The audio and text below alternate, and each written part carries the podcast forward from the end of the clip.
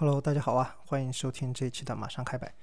这一期的选题来的是非常的突然，其实灵感是很及时的。我就是在有台禁止携带，亚楠他不是更新了一期叙利亚的内容嘛？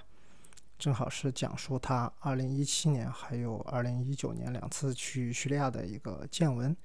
那是他战后的叙利亚啊，其实也不能算战后吧。那个其实内战一直还没有结束，只是现在这种阶段呢是正好比较稳定，外国旅行者已经比较方便进入的这么一个阶段吧。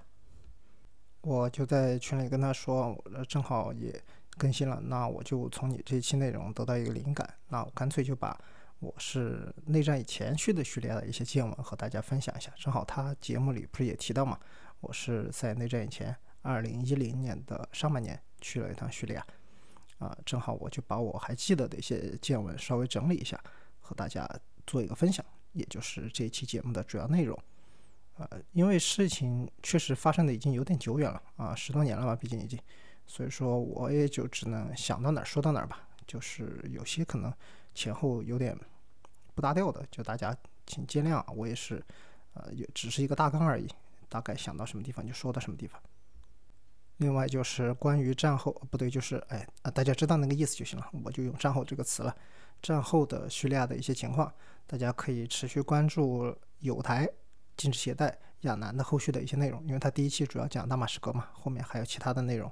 还有就是可以收看那个 B 站的一个节目，呃，视频道。他的那个一个中东大保健关于叙利亚的一个内容，视频道的那个 UP 主丙叔，他是央视驻俄罗斯的记者，他做了这一期个人的纪录片形式吧，记录一些在政局比较平稳阶段的叙利亚的一些见闻嘛，反正拍的特别好，我是希望大家可以去看看。我把亚楠这个节目的链接，还有丙叔那个视频道的 B 站节目的链接都放在 Show Notes 里，大家感兴趣的话可以去看一看。我当时是怎么想去叙利亚的呢？是因为我当时在委内瑞拉工作嘛，有一个假期啊，我就不想回国了，因为每个假期都回国的话，其实也没什么意思。呃，我就决定去一个什么地方旅游一下，我就和我的领导商量一下，领导说这样吧，他说如果你不回去旅呃这个度假呢，你就按我们回国买机票给你的这个价格上限，你自己随便找个地方去玩啊，不超过这个放假的时间就行，然后开销就按那个。机票的上限给你报销，其他的费用你就自己承担吧。哎，我觉得特别好，就感谢领导当时对我这个关照吧。我就去中东那边玩了一趟，当时有很多目的地可以选择。为什么选择那块呢？一个是对中东这块就比较感兴趣，具体的说就是西亚、黎范特这一块，啊，叙利亚、约旦、黎巴嫩这一块。呃，还有一个原因呢，比较现实是，当时我在委内瑞拉能办其他国家的签证，也能办的也不多。我当时是要考虑这个机票嘛。啊，飞法航的是便宜一点，因为当时法航在加拉加斯有办事处，通过他买机票呢是可以用那个汇率差买的很便宜的机票嘛，所以我就考虑首选是法航能飞到的航点。呃，当然非洲是肯定很多了，法航的很多航点都在非洲，但是呢，那些签证都不是那么好办，在零九一零年那时候还没有那么多的什么陆地签啊免签国家，呃，当时就选择飞安曼，约旦的首都安曼。啊，一个是它是落地签国家嘛，然后可以把周边那一串打通，这样的话就没有浪费机票，也不用提前太久办签证，解决了很多不确定的问题。所以当时我的路线呢，就是啊约旦进出，从约旦去叙利亚，叙利亚去黎巴嫩，在贝鲁特办埃及签证，然后去埃及，然后从埃及就回到安曼，然后结束这个行程，差不多一个月出头吧，不到四十天的样子。所以我的叙利亚旅行其实是从约旦开始的。当时从约旦的首都安曼，我们住的那个旅馆，当时老板帮我们找了一个车，就从约旦呃首都就一路出城了，向东北方向前进，跨越这个边境就到那个大马士革，把我们送过去，呃，差不多一共三个小时吧，三个小时包括了就是路上的时间，还有在边境办理出入境的这个时间。叙利亚的那个签证呢，当时是也不用提前申请，就在边境就可以获得，就是叙约边境、叙黎边境啊都可以获得的。就是当时的情况是这样的哈，我就是提前查了一下，那个时候就是很多还不像现在这么方便，互联网上信息也很有限，大家都只能通过呃旅行者之间互相那种口耳交传，就听听别人是怎么经历的。但是这种跨国的路线呢，有时候中文世界也不好找，其他国家的那个护照不一样，你也没法参考。所以说当时还是一个花了挺长时间筹这个准备这个方面的一个过程吧。你想想，和现在就完全天壤之别了。现在你在网上马上走到那儿现查都可以，掏开手机，然后什么看看小红书啊，看看其他的那些论坛啊，都可以找到很多信息。那个时候连什么稍微像样点的在线地图也不好找，然后很多时候都拿着纸质的地图去问路。哎，这么想想也是一个，呃，怎么说呢，也是一个特别的经历吧。哎，这么一说，我又找到一个选题的灵感了，找一期我来大概分享一下，就这么多年。这个旅行攻略、旅行指南的这个进化，从最早是看那种纸质地图、纸质书，到后来发现有电子版了，到现在直接用社交媒体了。其实这么多年是一个变化的，和大家分享一下我的一些呃经历啊、一些看法吧。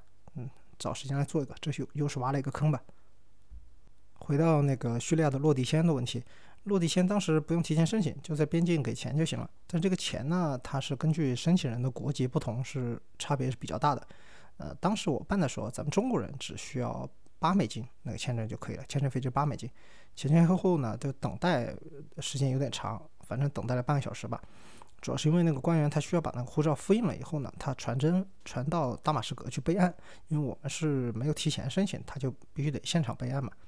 我们当时，我我估计，如果是遇到一个正常的这个签证官，可能会时间还节省一点，因为他就发个传真嘛，工作时间那边也是马上在收传真的，应该很方便。但是当时我们遇到那个人，他心情就不是很好，他就不想给我办那个感觉，他就直接问我，他说你从哪儿听到的？你可以在这里办签证啊？你为什么不提前办签证？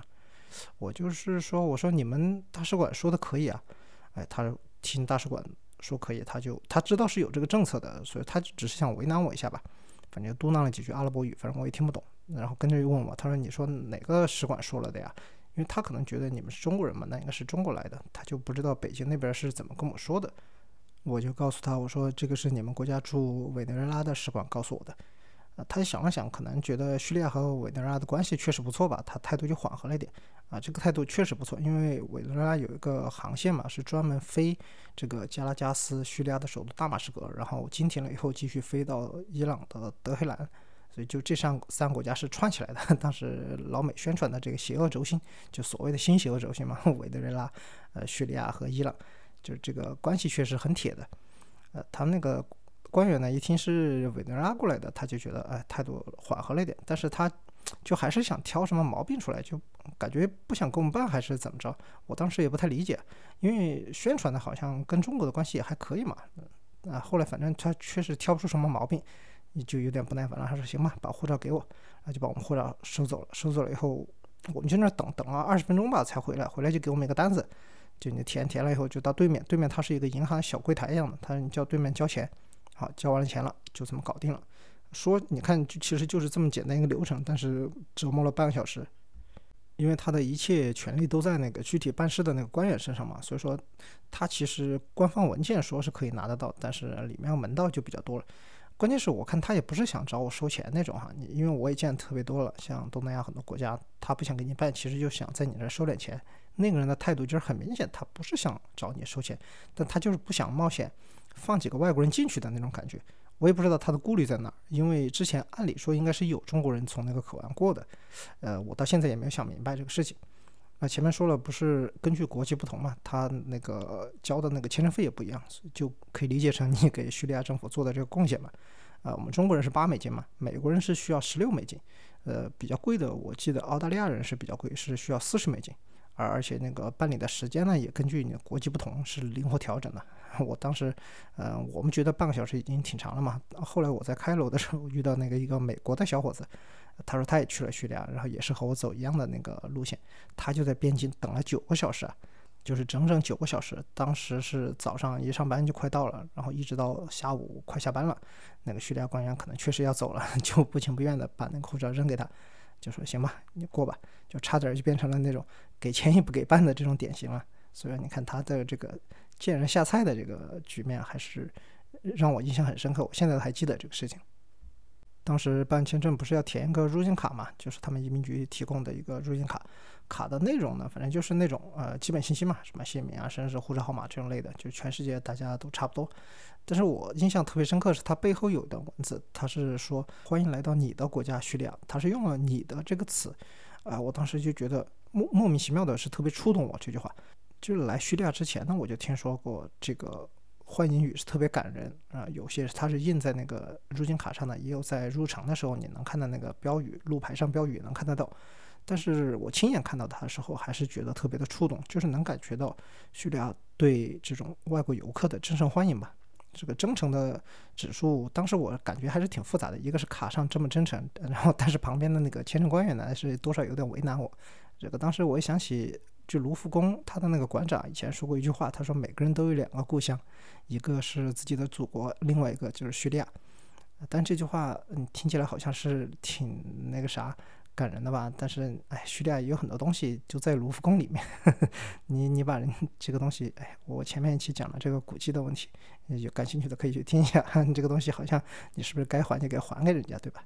从约旦到叙利亚的这一段路上呢，有两个点特别印象深刻。第一个就是一路上啊，当然进入那个叙利亚境内以后哈，一路上都是现任总统小阿萨德，就是那个巴沙尔阿萨德的照片，大幅照片。嗯，小阿萨德的故事呢，就很多地方已经讲过了，我这里就随便聊一聊吧。就他其实从小立志啊，是成为一名医生的，就是按照他自己的描述哈，很多传记怎么来的，就是后来他小时候的这个成长经历呢，也是这么发展的，就是他可以一直当医生嘛，因为他哥哥才是总统继承人。他因为叙利亚的这个情况，其实就是那种，呃，虽然是总统制的，但是他其实也是一种威权政治，呃，有点类似和以前的国王其实形式差不多啊，这个政体。但是呢，天有不测风云吧，他哥哥是死于车祸，小阿萨德他就不得不放弃了自己喜爱的这个事业，投身政治，准备接替他的那个父亲，就是叙利亚长期的旗帜老阿萨德哈菲兹阿萨德的这个传下来的总统之位嘛。呃，有一部美剧，其实有有点年代了，可能有些朋友看过，就是叫《暴君》。这个《暴君》里面的男主人设呢，其实是他就有点映射这个小阿萨德的。就他是一名医生嘛，在美国的一名医生。他虽然接受了西方的教育和价值观，但是他因为血缘的关系回到国内，就是一个虚构的国家，其实就是叙利亚，呃，继承这个大统。呃，但是待了不久以后呢，他内心的暴君本质还是会被激活，就是但是非常带有美式的意识形态偏见了。但是里面很多情节都是基于老阿萨的统治期间发生的故事，包括使用什么毒气啊，那个镇压当时哈马还有霍姆斯的一些。呃，这个示威的民众等反对派等等，其实都有一些影射。你可以当做一个美国魔改版的叙利亚，就这个电视剧还是挺有意思的。说回小阿斯德本身哈，他的这个从政经历呢，还有一个小插曲，就两千年的时候，老阿萨德去世了。当时经过六年半的政治历练的小阿萨德，他就可以就是走向前台嘛。他他要参加总统选举的时候呢，大家突然发现。就他的年龄还没有到法定的总统要求年龄，当时是叙利亚的法律规定，嗯，当总统是必须要四十岁嘛，嗯，没办法，就是当时才三十四岁，呃，议会就赶紧去提案，然后通过这个议案，就是最快速度将法律规定的总统最低年龄是要求啊降低到三十四岁，这下小阿萨德才正好过关嘛，就是现在叙利亚当局一直称的是获得了绝大多数的支持嘛，这个打引号了。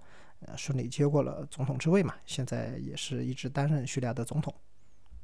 其实我在二零一零年上半年去叙利亚的时候，已经感觉到那个局势是非常紧张了，只是没有想到后来就演发成一直持续到现在内战，这个是我没想到的。但是当时的局势已经是让我感到非非常担忧了。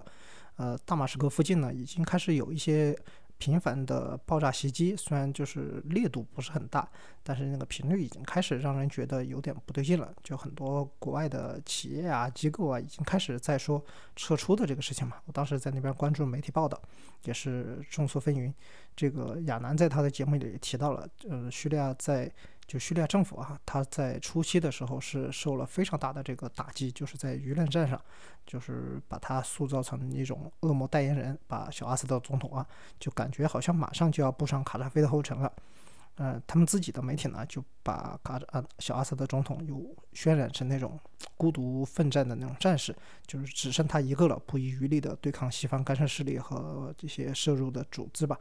所以说，嗯，我当时就感觉他已经在一个漩涡里了，非常的矛盾。我也没办法说小阿萨德是个怎样的人了，嗯，这个东西因为我从来没有见过他，我也没接触过他。我相信绝大多数评论阿萨德的媒体也没有见过阿萨德。但是当时我接触的叙利亚的那些普通百姓啊，至少是大马士革的老百姓，对小阿萨德还包括他的父亲，都是非常爱戴的。这个就非常不同于后来我去埃及的时候，见识到那个普通的埃及人民对于穆巴拉克的那种痛恨啊，还有反感。就我在埃及的时候已经感觉到，完全不装了，要摊牌了，就是反对穆巴拉克，已经有那种。完全要爆发的形式了，但是在叙利亚是感觉不到的，至少在大马士革。后来我在霍姆斯啊那些地方能感觉到有一些对政府的不满啊，这是有能能感受到的，但是在大马士革就完全没有。我当时就不知道叙利亚是会发展到什么情况嘛，啊，因为那个一个国家的政治走向，我们这种普通的旅行者怎么可能去掌控呢？你连猜测都没法猜测。就是我当时只是希望很多人不要陷入太多的动荡嘛，因为其他的中东国家已经开始有那种非常大的影响民生的动荡，只是是真的没有想到，这后来会持续那么久的内战，还有经历那个伊斯兰国这种嗯恐怖统治啊那些，我觉得是当时完全没有想到的。除了小阿萨德总统的画像以外呢，还有一个印象特别深刻的就是风景。我们当时坐了一个车嘛，是在阿曼遇到的那个老板推荐的司机。他的弟弟开的车啊，有关系有点复杂了，就是呃，车开的不错，但是就不怎么说话嘛，就喜欢给我们比划。不知道是不是他自己觉得自己英语不好，反正嗯，就是尽量给我们用比划的。但是人特别好，就是带着我们一路，反正过关入境的是吧？特别熟练了。就他经常跑这条路嘛，那还时不时问我们需不需要上厕所啊，休息一下呀，饿没有啊？反正就是人是好人嘛。当时骑车从安曼一路开出来边境嘛。左右全都是那种黄沙一片的，嗯，当时就感觉特别慌，因为约旦这个国家，反正除了沙漠就是沙漠嘛，那水资源是特别匮乏的，植被覆盖呢就是不容乐观，路边的羊也是那种饱一顿饿一顿的，反正特别惨的感觉哈。但是过了叙约边境啊，到了叙利亚这边，风景就完全不一样了，就是怎么说呢？那个词里面怎么说的？芳草碧连天嘛，就那种感觉。叙利亚这边反正到处都有小溪，然后有水流、草地那种都是非常大片的，你眼睛看不到边的那种。反正你就看到那个羊明显都要肥一点，就是也不怎么动，张口就有吃的嘛，就不用到处跑来跑去了。就那种绿油油的画面，我就会感觉到有一种反差。呃，这个还是在中东地区吗？就是会有那种。昨天我还在约旦，就是全是黄沙，然后全是沙漠。今天就跑到叙利亚来，怎么都是那种草地啊，什么塞江南。当时就觉得这个西亚江南哈，我们当时开玩笑。那个车里的空调不是很好，我就把那个窗子打开，吹点自然风嘛。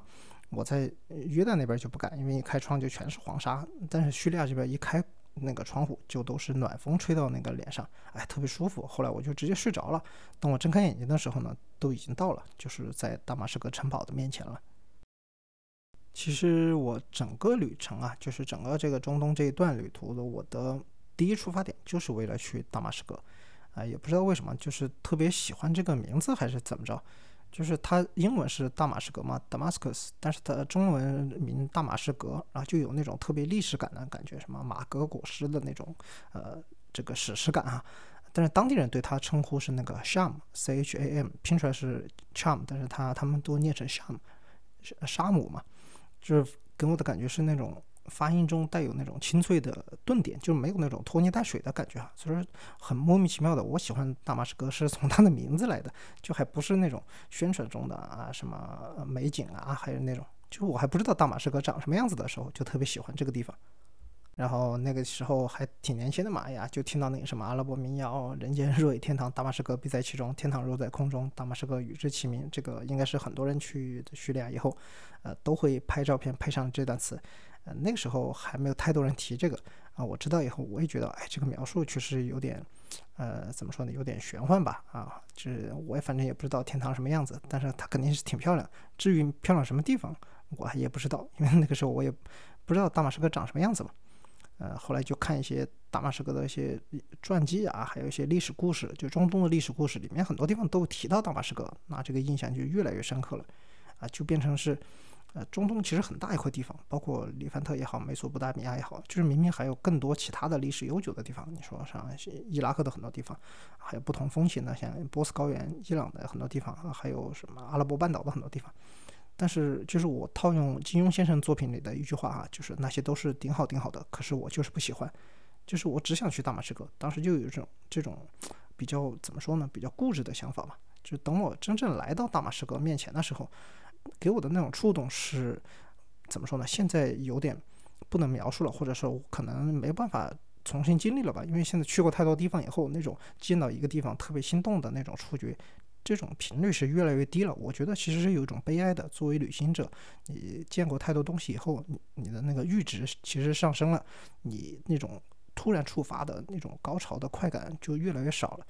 我觉得也挺悲哀的，我还挺想回到就是十多年前见到很多地方都特别新鲜，然后就是激动的睡不着觉的那种感觉，我还挺想回去的。我们包的那个车呢，是把我们放在大马士革古城，就是哈美迪亚市场大街的对面，它是有个路口，很多车都停在那边接客嘛，就把我们放在那个地方了。当时我也不是一个人去的，我是在网上找的那个旅伴。还很神奇，就是我第一次做这种网上约伴的这种情况。当时在全网网找了朋友，就是从南京过来的。呃，当时我们就是在约旦汇合嘛，然后开始后来的这个旅程。一路呢，我们是走到哪儿住到哪儿，也没有提前订旅馆。那个时候网上订酒店也没有现在那么方便嘛，就是现看。我们就到了叙利亚以后呢，大马士革下来先找旅馆，把东西放着。路人还挺热心的，一听说我们是要去找旅馆，还给我们带。啊，我我们那个时候也不没有担心什么会不会遇到拖啊或者这种的。我当时就观察很多路人啊，我就发现叙利亚确实是一个非常世俗的国家，它也没有什么特别浓厚的宗教气氛，然后男女之防也没有那么传统或者那么保守吧。就很多呃女士走到路上都是那种非常自信的，非常愿意展现自己魅力的那种，包括一些他们的穿着啊，我能看得出来都是非常世俗的。就叙利亚其实是一个长期世俗的一个国家，就是当时特别在大马士革嘛，很多像什么沙特啊，还有一些海湾国家的一些王室或者有钱人的那些子女，他们不愿意在那些自己国家比较保守的宗教气氛，他们想去享受比较开放的、比较世俗的、比较现代化的东西呢。他们很多以前都是去大马士革，还有以前的巴格达了，以前都是非常世俗。我在那边也感觉出来，还有那些互动嘛，就是不同性别人之间互动都是非常自然的。嗯，我当时看到一个超市门口女一个女士抱着那种呃纸袋牛皮纸袋，它里面有很多蔬菜啊，还有那个法棍，我就给我一种感觉好像来到了法国哈。然后她抱着东西要去拿钥匙开门嘛，也不好开。然后一个路人还帮她扶着那个车门，然后帮她把东西放进去，然后互相也道谢。哎，我觉得那个氛围感觉哈是特别的自然，我是特别喜欢这种比较世俗的、比较开放的、不要那么保守的地方。它那个大马士革老城旁边都有很多老楼。呃，其实很多东西都是开发出去了，比如楼底一般都是商铺啊，还有餐馆那些，楼上有些是民居，有些就改成旅馆了。我们就挨着找了几个，反正差不多到第二个、第三个就基本上把那个住宿给定了。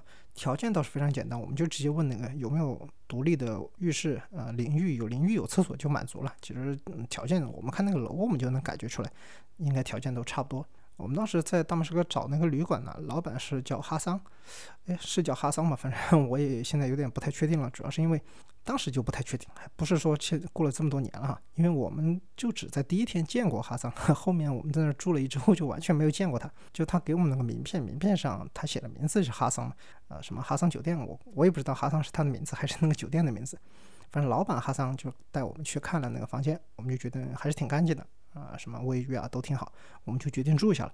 然后他就完全不管我们了，把钥匙给我们就走了。他说：“你到楼下去找我的侄子哈桑，你看又又是哈桑，就登记一下就行了。”我们就去找了那个侄子哈桑登记，放好行李就出去溜达了嘛。然后后来就第二天、第三天、第四天，哎呦，我后来就觉得这个有点不对，哎，我们是不是没有给钱啊？然后我就到那个前台去问那个侄子，我说还有点不好意思啊，我说在你这儿白住了好几天了。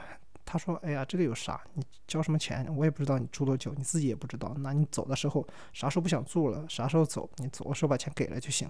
我就更不好意思了。我说我也不知道还住几天呢，要不你先收几天的呗？我住了几天先给你呗。哎，他就说，哎呀，没事儿，反正我叔也没交代，那无所谓吧。就是他们这帮人对游客是特别的，你说亲切也好，放任也好，真的还是挺自然的。就说到底，大家都是游客嘛。你要是，哎呀，有些你把人家想的坏一点呢，你那你住了几天没人的时候，你背着包你就直接溜了，那这个也是存在的吧，也是有可能的呀。他们也完全没有防人之心。所以说你接触的，看他们平常接触的都是人都挺好的这种旅行者哈。啊，最后一天反正我们退房的时候是彻底，我是见识到了他们是这个心有多大哈。我当时下去退房的时候，看到有几个小哥在那边大厅那个前台那儿看球赛，我就在前台看没有人呢。啊，我一看那个看球的几个小哥里面也没有那个侄子呀，哎，叔叔也不在，侄子也不在啊，那我钱给谁啊？那看球赛那小哥随便就问我干啥呢？我说我来给钱，我要退房了。他说没事，你把钱放桌子上就行。那我我就真的惊讶了。首先你也不知道我我给多少钱啊，对吧？那我随便给呗。就我住多少钱，我自己还挺紧张的。我在那算，哎，我是不是应该给够了没有啊？是我还找零钱什么的。然后他就说你放那儿，你不放心。那个人一看也不是酒店工作的，就自己把那个酒店的抽屉给拉开了，你放进去也行。我当时就觉得，哎，这边人确实特别心大嘛，太信任了，我是挺感动的，所以我就决定等等嘛，反正当时也不急着走，我想是和那个老板和哈桑道个别嘛，啊，就是哪个哈桑都无所谓啊。没过多久，侄子回来了。哎，他还挺惊讶的看我。哎，你们还没走吗？他说你干啥呢？我说我不是等着你给钱吗？他也笑了。他说你把钱扔前台就行了。啊，你看，就是所有人说的都一样啊。那还确实是好人比较多。所以我们到走的时候，那个老板哈桑也没有出现过。就是我们第一天见了他一面，后面就再也没见到了。我就不知道你这个旅馆开的是不是在认真开啊？你怎么从来就感觉感觉跟不上心呢？从旅馆出来走到老城是特别的近，就是几步路就到了。到市场大街的门口呢，你看那个哈米迪亚市场是特别有名的一个，嗯，算是景点了吧，都已经算是，就是深不见底那种长街，两边都是商铺。我随便看了几家，基本上卖的也差不太多，什么阿拉伯头巾啊，什么水烟壶啊，还有一些反正纪念品吧。啊，因为叙利亚的那个水烟是特别出名嘛，所以他也卖那个水烟壶。啊当时还特别有意思，我去看他那个水烟壶，因为太大了嘛，他那个水烟壶一般是放在店里的，你自己也没法整，但是他可以把那个拆成很多个配件，拿了一个硬盒的箱子给它装起来，你可以提走，有点像一个行李箱一样的。还有那种特别小的，他说那种一人份的，你就放桌子上也可以用，迷你版。我看他那个装饰和还有他那个包装啊啊，还有那个做工，我就觉得特别。嗯，特别义乌吧。后来很多年以后，在义乌真的也看到了同款，我觉得还挺神奇的，有种穿越时光的感觉。在进老城之前啊，他那个城墙前面有一个雕像，是萨拉丁的雕像嘛，也算是整个阿拉伯人共同的这个英雄嘛。萨拉丁他骑着骏马，然后还有一些和他一样的勇士嘛，都在旁边作为一个雕像，就像是整个大马士革古城的守护神一样，特别的，嗯，算是一个地标吧，特别的这个雄伟。很多人就在那里合影嘛，我们肯定也是不能免俗。但是看到一个很有趣的场景啊，是萨拉丁的雕像下面也有很多摆摊的，就是他不在市场里面那个开店，他可能没有钱去租个店铺什么的，他就是直接在那个外面街上摆摊。啊，有些摆摊就卖一些衣服啊什么的，有一个我印象很深刻，他是卖菜刀的，就旁边很多卖水果、卖衣服的，就是都是比较生活化的嘛。这个你说菜刀吧，它也是生活的这个场景。但是你跑这儿当街来卖菜刀吧，哎，不是说有点不合适？怎么说呢？还是有点应景。为什么呢？就是民族英雄萨拉丁的上上面不是也拿着刀什么的，就跟勇士一样嘛。你在他面前卖菜刀，是不是有点在关公雕像面前卖菜刀的那种感觉啊？我我的理解是差不多。有一种什么武勇加持是吧？关老爷在上面，呃，萨拉丁老爷在上面，灵魂附体啊！你买回去，不管你是砍瓜还是切菜，你是切一个虎虎生风，切一个一日千里，当时感觉挺有意思的这个画面啊！啊，不知道他那个生意怎么样啊？我估计是不太好。反正我现在对他印象就是，大白天呢就在那摊子上就直接都快睡着了，应该好像也没有什么来买，毕竟菜刀不像水果那些一样是日用品嘛。哈米迪亚市场里面呢，就是随便逛逛就行了。我也没买太多东西，我就看那些有些铜盘，就铜雕，还有一些铜盘挂在墙上当装饰品，还挺有意思的。但是我也没那么多行李，不好带，所以我就没有在当地买。我想以后还会来嘛。我想这个叙利亚也不是说那么难过来啊。这个现在想想有点后悔啊。其实后来去就没有那么方便了。就在哈哈米迪亚大街，我还买了个什么呢？买了一套那个阿拉伯的头巾，就是他们那边的啊，还有头环什么都戴着。店家大妈就当场给我戴上了，还教我就不同地区的那个戴法也不一样，好几种不同的。还跟我说那个颜色其实也不一样，什么海湾的什么的，约旦什么的，还有其他地区都什么的，哎，特别有意思。嗯，我当时就戴上了以后呢，那个大妈都笑了，说你这个还有点像我们这边的人嘛。因为当时我在约旦已经晒了好几天嘛，然后我在委内瑞拉跑工地什么的，也是晒得挺黑的。那你根本就看不出来是中国人了，再戴上那个头巾，就特别有意思。大妈就还忽悠我说，你干脆那个长袍一起买了算了。我就因为没有行李嘛，哎，只有个背包，我实在装不下了，就算了，就没有买，要不然就买一套了，什么拖鞋、长袍、那个头巾，就当场就变成那个 阿拉伯人入乡随俗嘛。我当时还警告自己，我说这个才开始几天行程啊，你不能背一大堆纪念品啊，是 是吧？因为很多人就是到了这个第一天就逛街，把纪念品买就买一堆，就一背背一路，那个太悲剧了。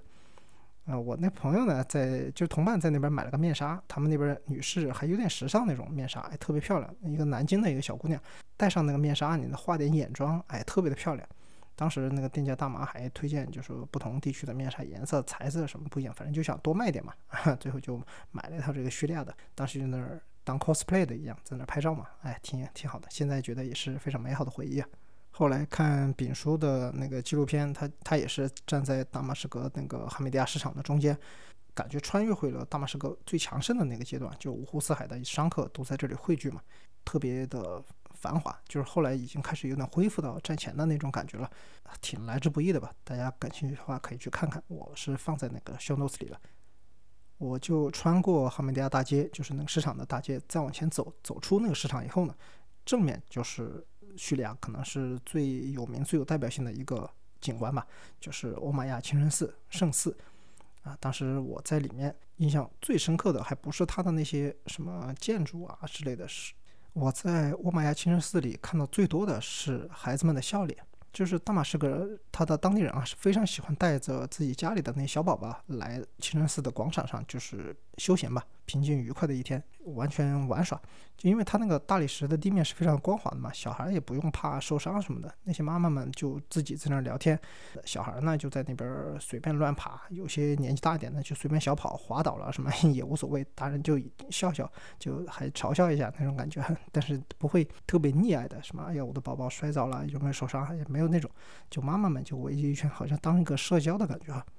我就是特别喜欢这个场景，因为是个非常生活化的场景，就脱离了我对。就是一个圣地啊，想象中的形象。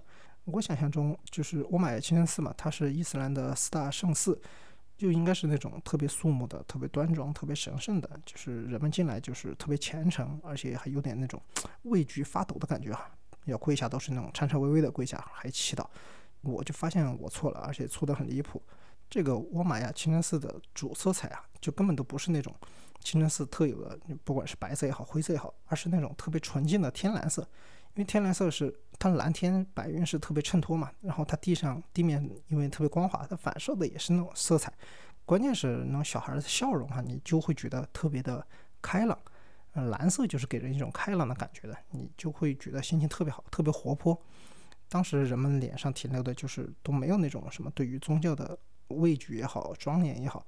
都是那种特别愉悦的啊，这种有一种生活感，就好像是大家来一个社区公园去打发一个下午的那种感觉，有种大家很开心、很愉悦，被那个庇护感带来的那种愉悦啊，我是特别觉得印象深刻，我一直到现在都还记得那种感觉，还是给我这种体感。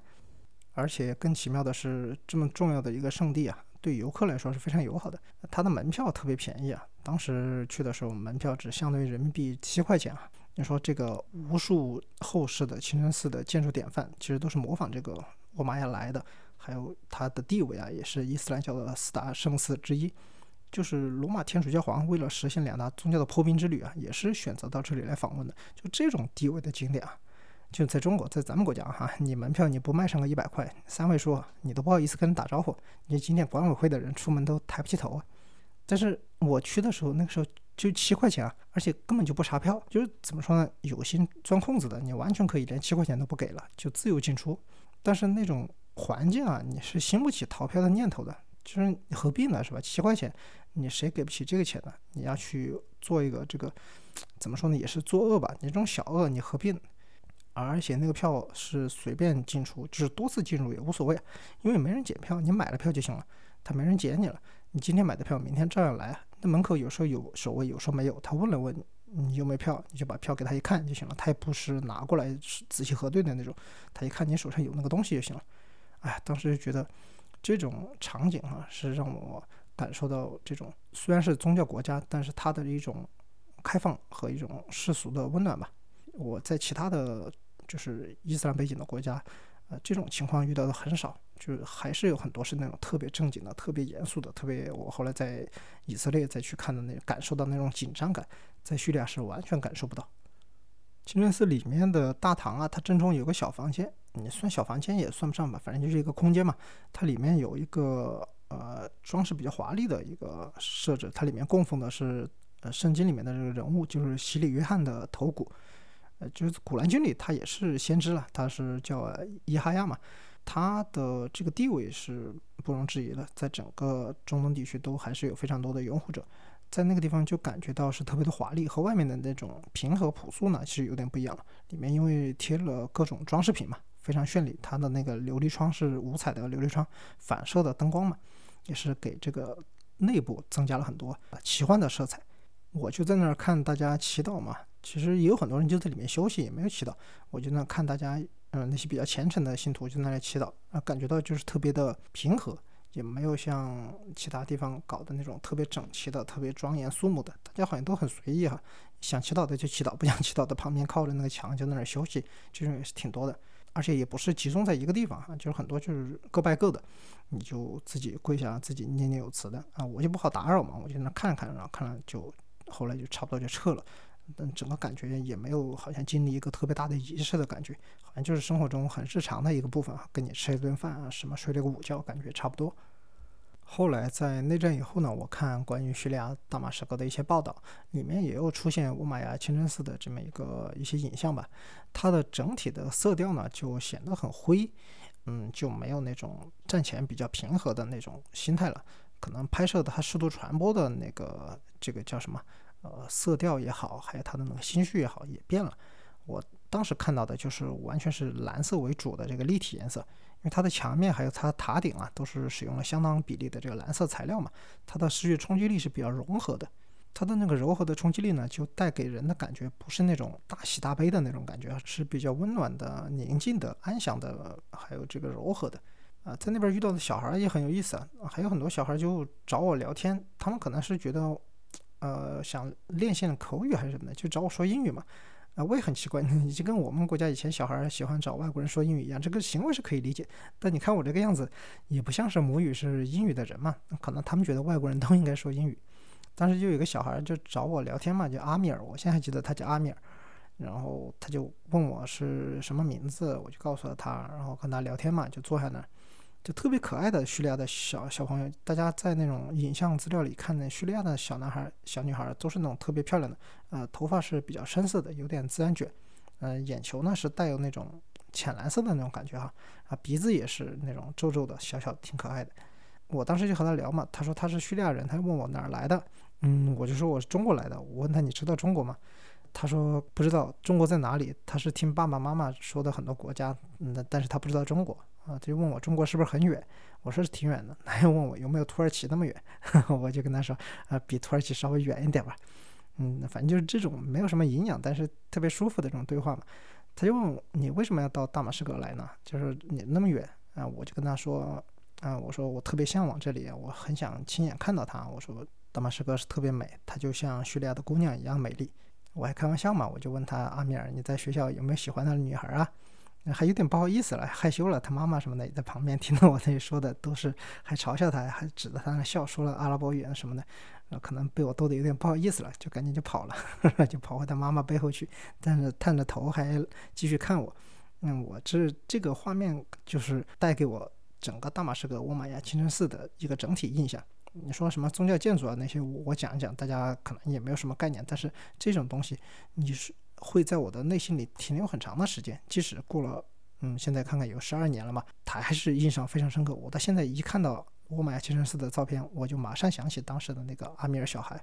这么多年了，应该也有十二年过去了，快二十岁了吧？我估计应该也不知道他在整个内战现在整个家庭是不是都平安，一切都安好。希望他一切都安好吧，顺顺利利、健健康康的长大。我在大马士革老城里面逛是没有目的性的，也没有拿什么地图那些，就随便逛，因为它不管哪个方向，从沃玛亚清真寺出来嘛，往左往右，其实都是老街，没什么区别。有些即使是非常平常的百姓人家嘛，门口也会贴一个铁牌，就跟游客介绍这里的历史，就说这家是比如说古城最古老的什么建筑之一啊，是什么朝代下来的呀？以前在这儿住过谁呀？反正就是都是古迹嘛，你也想象不到它从什么地方就是跳出来就蹦到你面前。嗯，也不在乎方向了，就随便乱走吧。反正在里面，你不走出那个城墙，也不会迷路的。你走出来就看到外面很多什么汽车通道的那些，你就知道出来了。反正那个边界还是非常的明显。就给我很多惊喜的是，大马士革的古城啊，其实和很多地方的什么古古城啊、老街啊还有点不一样。它没有太多就是挤满游客的地方，它的古城还是以当地的居民为主，至少那个年代是哈，十多年前是。就是他们就是都在这里居住，正常的做生意啊，过日子，就是特别的生活化。一般来说，家人都住在那种二楼，因为都是老城，都是建筑很矮的嘛，没有特别高的，就两层楼。二楼就是住家的，一楼就是大家做个小买卖啊，就是自家经营的嘛，那种小买卖，可能是咖啡店，可能是面包店，也可能是理发馆啊什么的。当时我就在那里喝咖啡，打发时间嘛。有一天下雨，我就在那喝咖啡。就我留意了一下哈，就整个老城有特别多的一种店是什么呢？是裁缝店，是补衣服的啊。我感觉可能是老街的人们还是喜欢就是缝缝补补又一年嘛，就这样慢慢的过日子，也不是什么东西都去买新的，而且可能大家手艺都比较好，衣服什么破了也不用去买，就直接随便找个邻居的裁缝店就做了。我想是是个原因哈，这给我的生活化的感觉是特别浓厚。啊，你在他们不忙的时候没生意嘛，也不是说。就天天都有生意，毕竟做的就是街坊邻居的生意嘛。就他们就坐在那边，抽抽水烟啊，喝喝咖啡啊，就看我们这些游客一个个走过，我就跟他打招呼，也给我笑一笑，还挺有意思的。反正，在老城里面随便逛逛了，也不知道什么方向，兜了一大圈，哎，又走回那个乌玛亚清真寺的门口了，就从另外一个方向兜回来了。啊，我就知道这一圈差不多也就走完了。啊，门口呢就很多人在那里拍照嘛，因为广场前面是。拍鸽子是特别出名的，鸽子一飞起来，背后有蓝天，还有清真寺的那个旋礼塔什么的，那个构图是特别的漂亮。就很那些鸽子呢，比较呃，不能叫比较烦嘛，是比较随心所欲，就是它们都不飞，就是地上全是喂鸽子的那些东西，什么面包啊，还有乱七八糟的东西。他们就在那吃嘛，那个就完全不飞。你说换成是你啊，在地上走着你就有吃的，你起来扑通扑通，你飞来干啥呢？是吧？飞得多了，本来地上那口嘴边的东西是你的，你飞了一会儿落下来，发现被别的鸟吃了，你还没有了嘛？所以那鸽子就不飞。那那些是拍照的哪能等得住啊？就是下午那时候是特别适合拍照，你还有那个阳光打过来的方向也是特别合适的，正好有白鸽飞舞的话特别出片嘛。我就在那围观，因为我自己不拍照，我是就在那围观。那些摄影师就很急了，就在那赶鸽子，那鸽子你赶它就跳几步，它也不飞。我我就在那旁边一直笑，吃冰淇淋就看那些人怎么逗那个鸽子，实在是把鸽子逗急了。那赶紧就起来飞一圈嘛，哦哟，就听到咔嚓咔嚓的，就跟那个开枪一样嘛，全是长枪短炮的，就在那拍照嘛，就感觉好像是工作一样，就差不多应付一下，赶紧又落回去继续吃啊。到大马士革的第一天，我们就说吃一顿大餐嘛，就跑去一个欧洲背包客都很推荐的一家，好像是 LP 上也推荐了嘛，孤独星球上也记呃也记录了。我名字有点忘了，嗯，反正那名字就是那种一听好像就很厉害的那种感觉。我觉得应该是特别受西方人的欢迎，但是它的口味可能更适合就是那种西方人啊，不是我们，我们东亚人可能有点吃的就不太好吃。反正我印象中，我现在都不记得它名字了，其实就是因为它味道实在是不咋地。后来我们还去整了宵夜什么的，还是叙利亚那种烤肉比较适合我们哈。吃完了以后呢，我们就是散步嘛，散步就走到清真寺的背后，路过了一家茶馆。我那个亚楠他在节目里也说了，叙利亚的就是它的水烟其实是特别出名的嘛，有很多人在那里喝茶啊，什么吸水烟，但是都是年纪比较大的，呃，大爷坐在门口，店里面呢就可能年轻人啊，什么男男女女都有哈。所以我觉得他这个比较世俗的环境还是特别美好的。就那个大爷跟我们打招呼，他主动跟我们打招呼，然后我就跟他微笑嘛，喊他回个礼，就是说个什么萨拉马雷贡这种，打个招呼。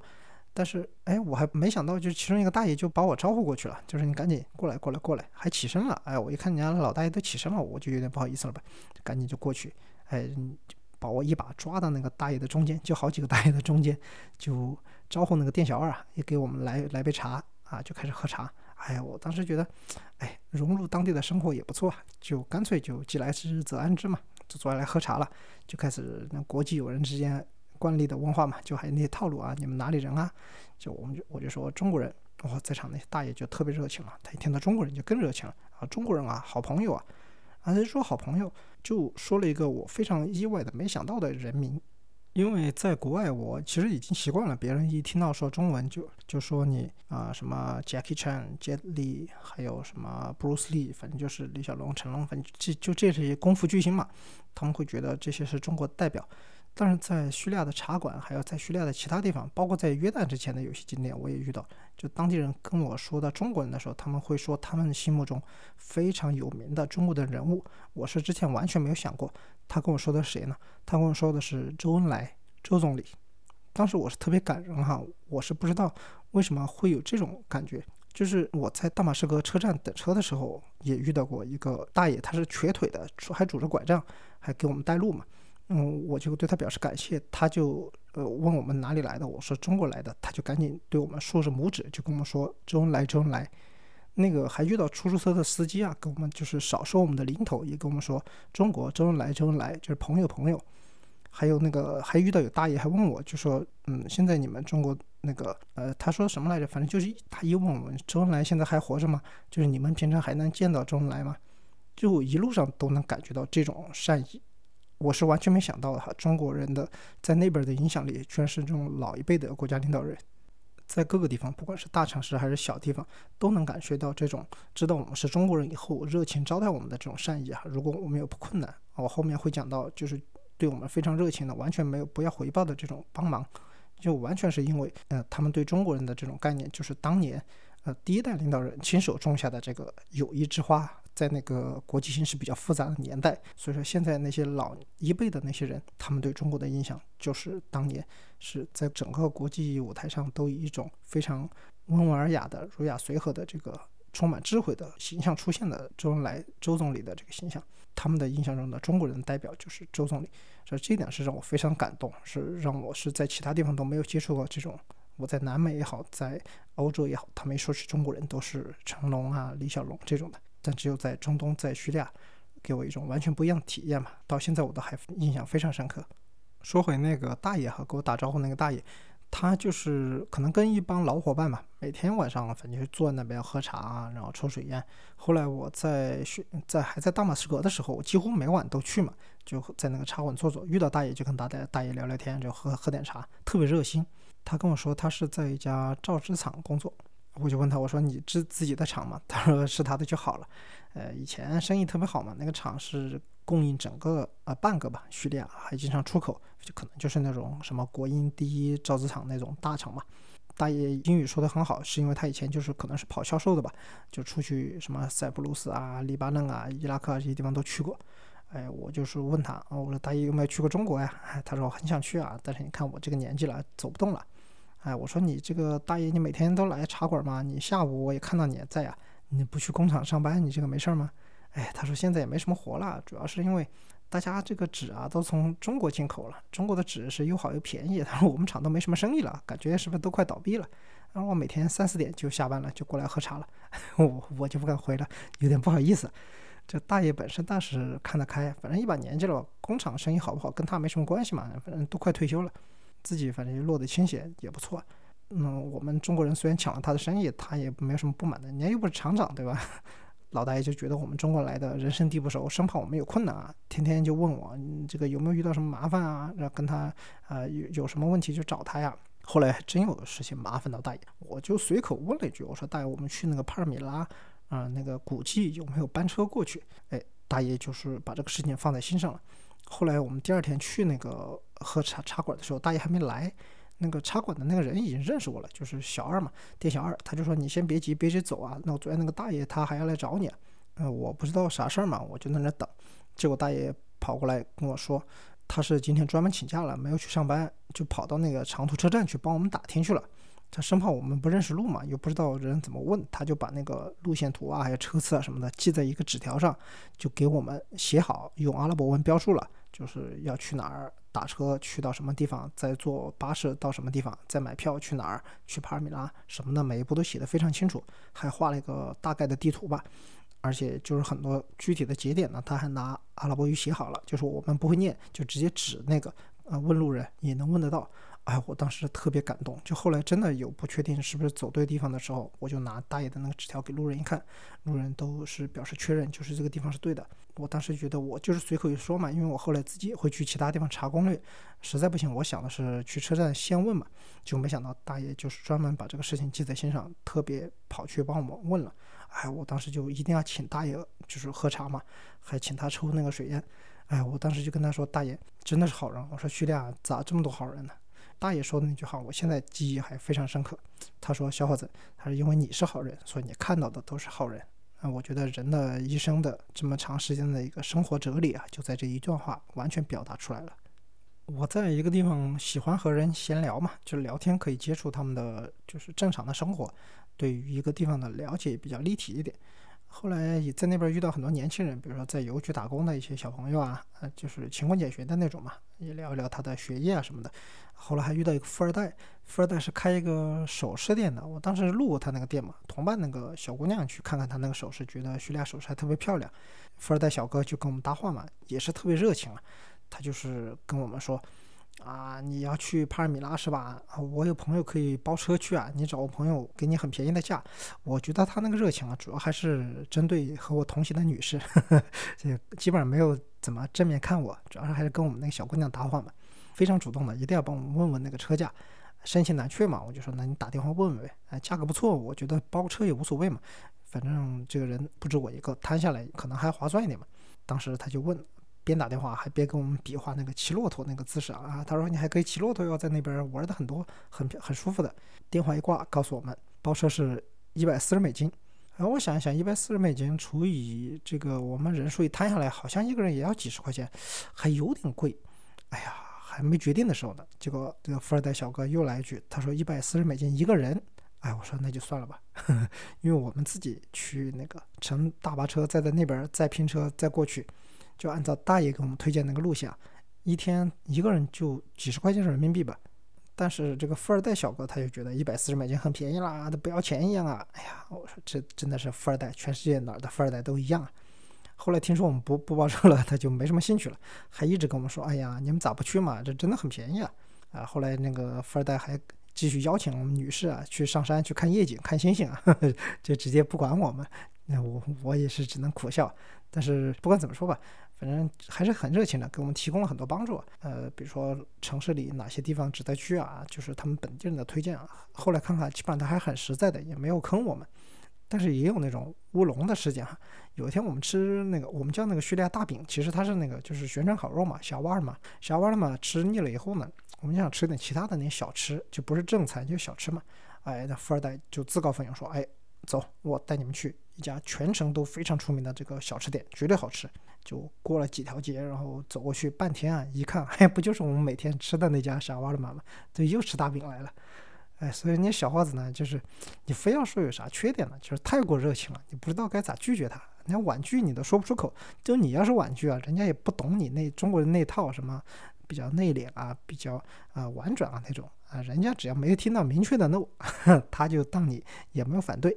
特别是我同行那个小姑娘，那个颜值一下就把这个富二代给陷住了，是吧？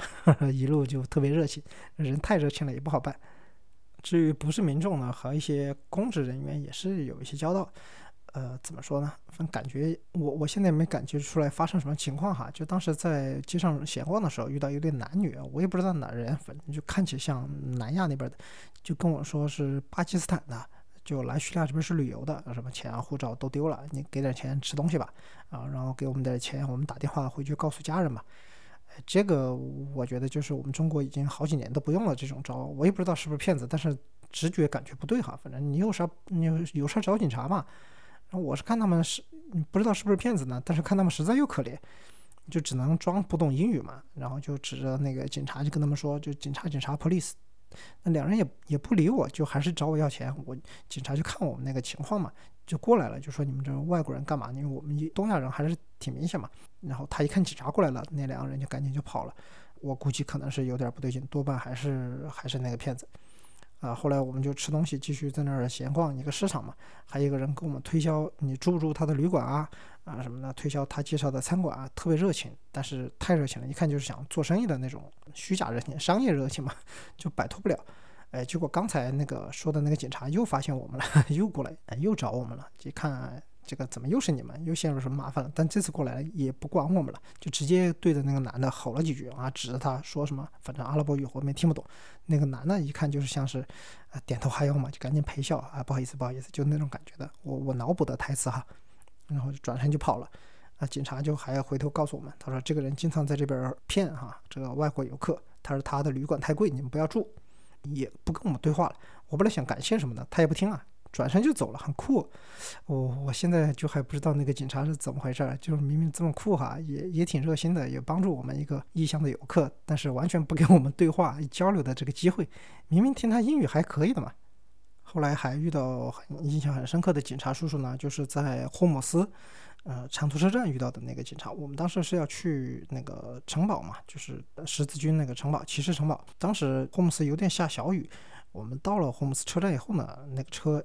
还没进那个长途车站，我们就看到很多人就跟着我们的车跑，我也不知道他是跑啥。下车以后呢，才被围住了，就是原来他们都是拉客的，因为那种小车嘛，你从长途车站去景点需要坐小车，有些是小巴，有些是那种包车的，就问有没有拼车的呀，有没有去什么地方的呀？他们喊的目的地我们也听不懂嘛，啊，我就不知道该去哪儿了，我就找警察，但是那个车站里面又没有警察呀。我当时看到车站的外面那个街上有一个交警，他是在指挥交通的。我我就看这个是呃外国的叙利亚的谭 Sir，我就赶紧把我那个交通警察那个同志拦住，我就说有问题啊，这个请帮助。呃，交警还觉得挺奇怪的，说你们这个外国人拦着我干啥呢？我就问他那个骑士城堡怎么去啊？那警察叔叔的英语反正也就这也就那个水平了，司机估计也过不了，嗯，就听懂了那个古堡啊，一听就知道了，因为外国又是游客又说古堡，那肯定就去那个地方了。他就没办法跟我们解释，他自己不会说英语嘛，那就把我们抓到那个一个小巴，就是中巴车那面前，就直接叫我们跟他走，就带到那个小巴面前，就跟那个司机，反正叽里呱啦说了一大堆阿语。我估计哈，就跟我们说，他说这几个中国人是要去古堡的，就你这个车这个方向，你就带他们去吧，就让我们上车吧。哎呦，那个我就赶紧那个谢谢那警察嘛，警察还给我很友好的挥手。我害怕那个沟通有问题啊，我就问那个司机，我说这个车确定是去古堡的吧？啊，司机就看看我也挺友好啊，笑笑还跟我说 yes，嗯，我就放心了呗。哎，这个开车过了几分钟了，那个司机还叫我坐在前面，呃，就说意思就是说你这个宽敞一点哈。那到了他地方他会叫我们下的啊，我觉得哎，这个司机也是挺热心，走到哪儿都是热心人啊。呃，车开出去一段时间呢。我就问他，哎，这个司机大哥，你这个开到古堡要多长时间啊？你这个司机还是那个笑容啊？就跟我们说 yes，哎，我当时心就凉了一半了。大哥，你不会只会说 yes 吧？然后我还当时拿英语说了很长一段啊，我就说大哥，你其实就不懂英语的是吧？啊，我说你现在说啥你也听不懂的，是不是这个意思？大哥听我听了好长一段啊，也不好意思笑了，直接就回答 yes yes yes。然后我后来再怎么跟他说话，他也装没听见了，说特别可爱。我们那天要去的十字军城堡嘛，它是世界上保存最为完好的、整体形象近乎完美的中世纪城堡。哎，当然现在非常遗憾，那天我跟呆哥在群里聊了聊，他就发了几张照片嘛，就是战后的那个骑士城堡，很多地方都被炸掉了，特别可惜。当时去的时候，呃，整整体还是保存的非常完整的。那天呢是遇到。整个叙利亚的一个大降温，正好有一股冷空气路过叙利亚嘛，全国都是大幅度降温。然后，我的衣服呢都是那种为了应付这个西亚这个炎热的环境带来的，没什么厚的衣服。但是想想这个不能耽误时间嘛，我咬咬牙也就去了。去了以后呢，不是车站就开始下雨嘛，那个地方后来就开始刮风，哎呦，冷的我简直是完全这个有点受不了。到了那个古堡门口呢，那个司机不是只会说说 yes 嘛，我说那我回去咋回去啊？那个司机反正还挺善解人意的，估计也知道我啥意思。我还没有这个说完，他就直接拿他那个手表指了那个三点，啊，就拍胸口，就跟我说没问题，没问题，就指了那我下车那个地方，我就猜到了，就是三点，你们就在那等啊，我来接你就行了。哎，我觉得这个确实是特别友好。当时虽然感觉他那个英语是是挺着急的吧，嗯，人是人是好人啊，但一下车就有点后悔了。我当时觉得好冷啊，我说干脆你别走了，我也不下车了，你直接带我回去吧。在叙利亚的各个景点，就特别容易遇到的就是那种小孩儿，就感觉有些家长带来的，有些春游组织的嘛。但是小孩儿就特别可爱，而且胆子也挺大的，就跟我们一直 hello hello 打招呼啊，还主动想过来拍照啊。就那边小孩特别喜欢拍照，就是被拍照啊。就是我们一拿相机，他就跳过来摆 pose 啊什么的。但是拍完以后，他也不看拍成啥样了，他就只是想出镜而已，就直接蹦蹦跳跳就走开了，特别可爱的。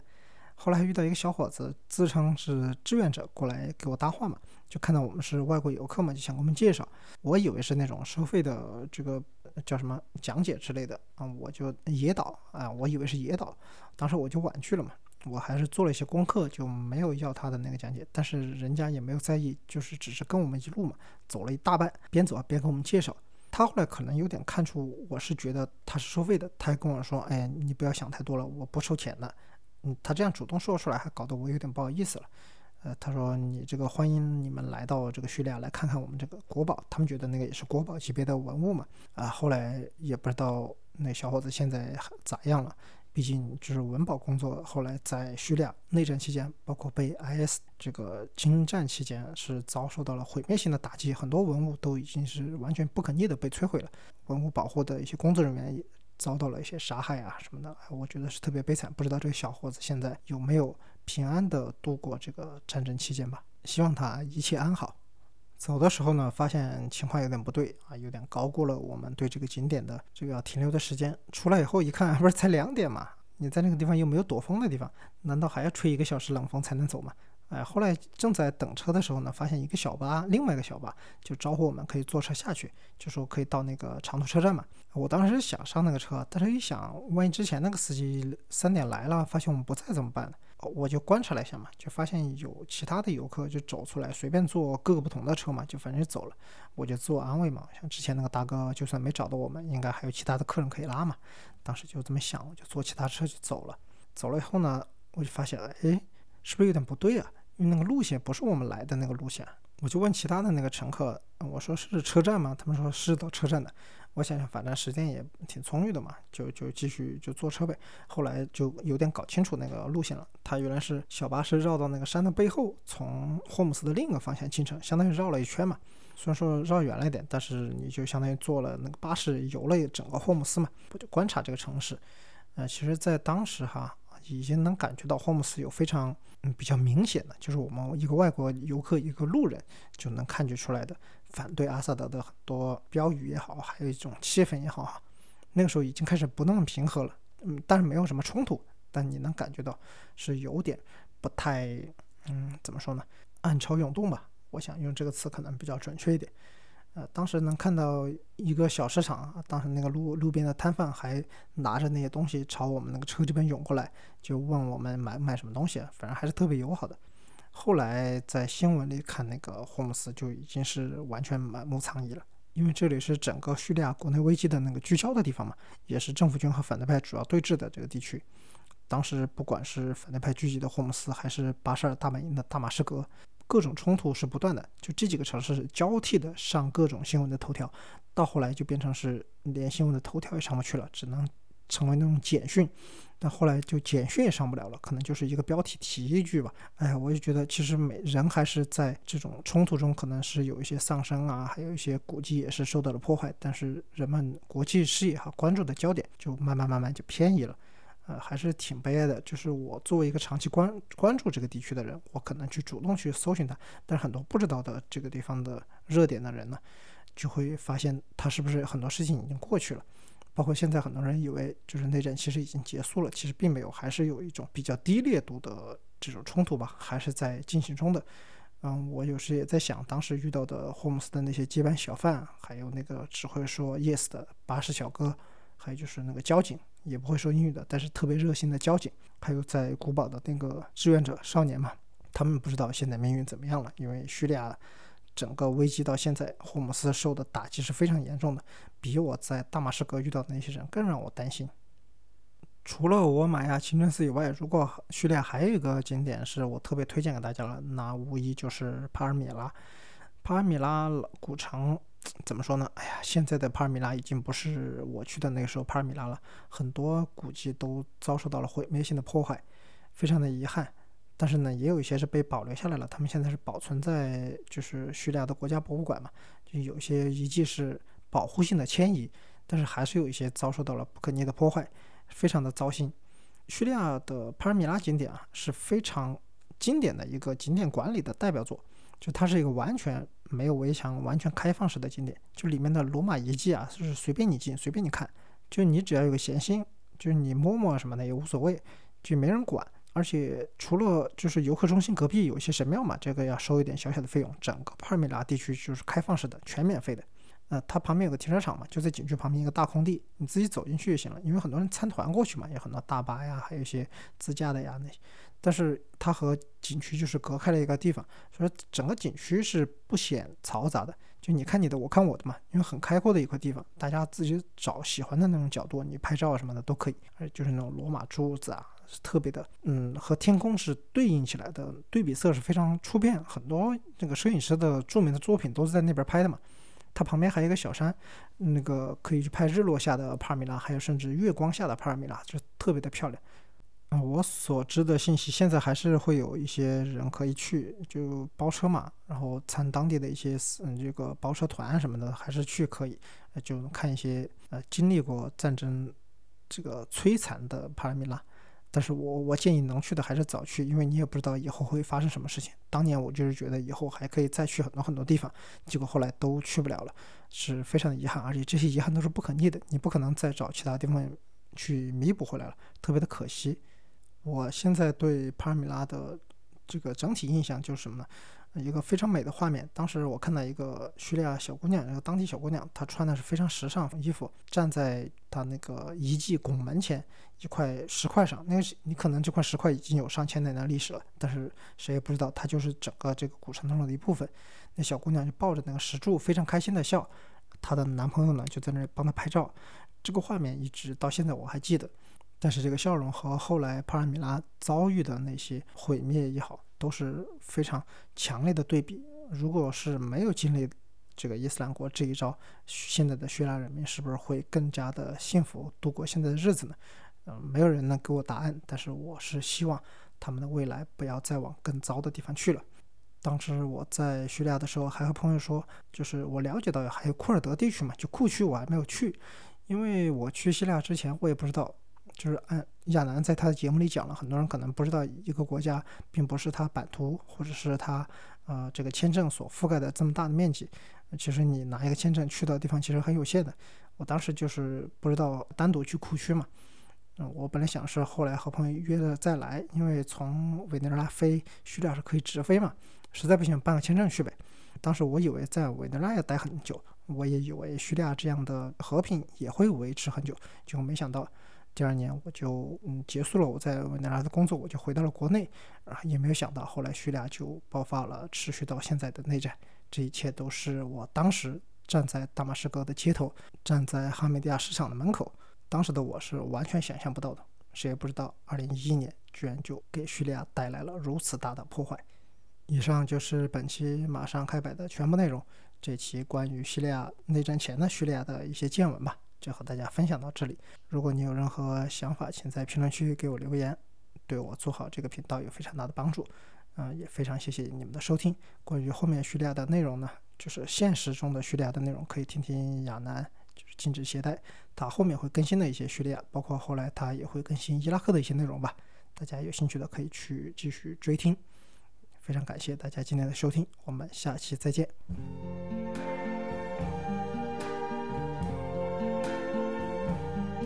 I see trees of green, red roses too. I see them bloom for me and you. And I think to myself, what a wonderful world.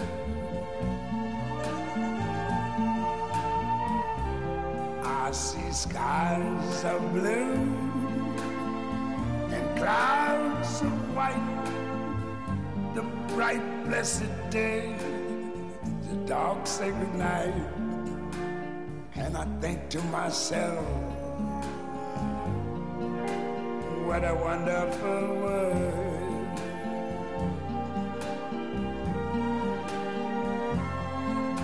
The colors of the rainbow, so pretty in the sky, also on the faces of people going by.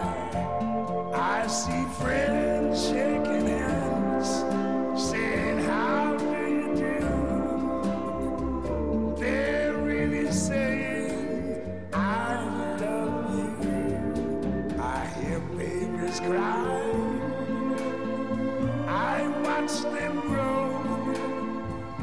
They'll learn much more